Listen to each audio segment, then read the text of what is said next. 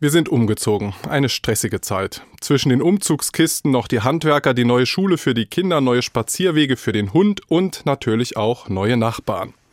Für einen Antrittsbesuch, um uns vorzustellen, ist in der ersten Woche überhaupt keine Zeit. Und dann beginnt auch schon die neue Gartengestaltung. Und prompt steht besorgt der Gärtner vor mir. Der Nachbar hätte sich beschwert. Die Rodungen gefallen ihm gar nicht. Und dann ist da auch noch der eine Strauch auf der Grundstücksgrenze und ups, die Nachbarn die hatten wir bei der Gartenplanung irgendwie total vergessen. Und dann gleich eine Beschwerde? Mein Sohn empört sich sofort. Die sollen ruhig sein und nicht nerven.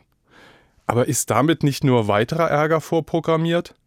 Und so antworte ich meinem Junior mit einem weisen Spruch aus der Bibel. Soweit es an euch liegt, habt Frieden mit jedermann.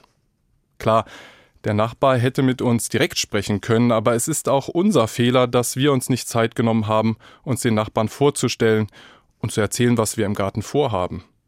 Also gehen meine Frau und ich mit leicht besorgten Herzen zu den Nachbarn rüber. Aber die sind total nett, Gott sei Dank.